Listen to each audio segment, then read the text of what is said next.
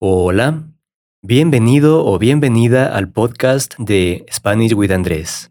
Yo soy Andrés y este es un podcast para estudiantes que saben un poco de español y que quieren aprender más con un profesor ecuatoriano. In case you find this episode a bit hard to understand, I offer full transcription with notes and explanation for people who support this project on Patreon. If you want to join, just visit patreon.com slash Spanish with Andrés. Ok, en el episodio de hoy vamos a hablar de scary things. Are you ready?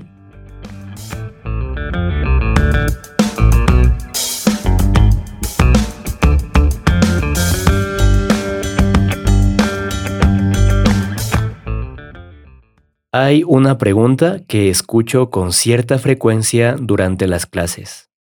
Andrés, how do you say in Spanish that something is scary? Hoy vamos a hablar de eso, pero antes me gustaría contarte una breve historia.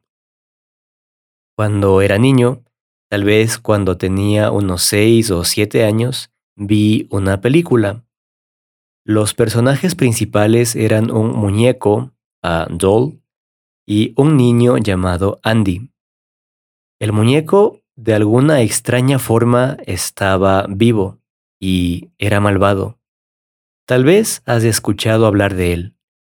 Su nombre era Chucky, y creo que el título de la película en inglés era Child's Play.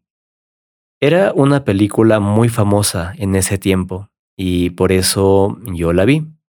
Y no fue una buena idea. Ese muñeco daba miedo, especialmente si eras un niño pequeño.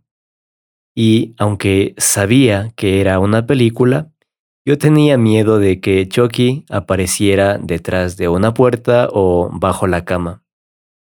Hagamos una pausa para explicar algo. Cuando en inglés tú dices que something is scary, los hispanos decimos que algo da miedo. La expresión to be scary significa dar miedo. Algo así como to give fear. Entonces, that doll is scary significa ese muñeco da miedo.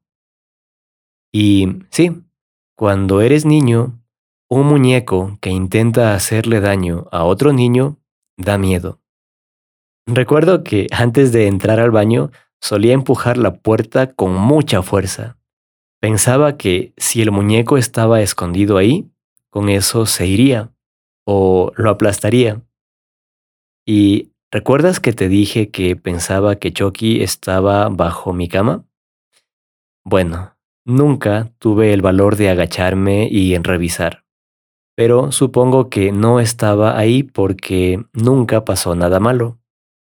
De todas formas, cuando era hora de dormir y tenía que apagar la luz, corría hasta la cama para que el muñeco no pudiera atraparme.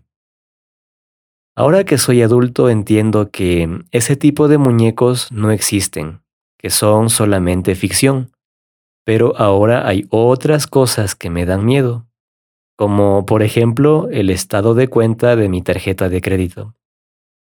De hecho, hay muchas otras cosas que pueden ser scary, que pueden dar miedo. Las arañas, la oscuridad, los payasos, depende. Yo conozco personas que piensan que las mariposas dan miedo. Y claro, no las juzgo. Todos tenemos miedo a algo diferente. A mí, por ejemplo, las alturas me dan un poco de miedo. Y por eso, aunque me gustaría, quizá nunca haga paracaidismo. ¿Qué puedo decir? Así es la vida.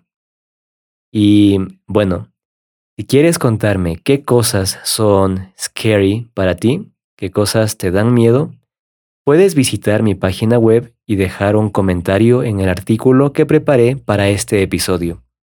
Puedes encontrar el enlace en la descripción. Una semana más, gracias por escuchar este episodio. Espero que te haya parecido interesante. Nos vemos otra vez en unos días.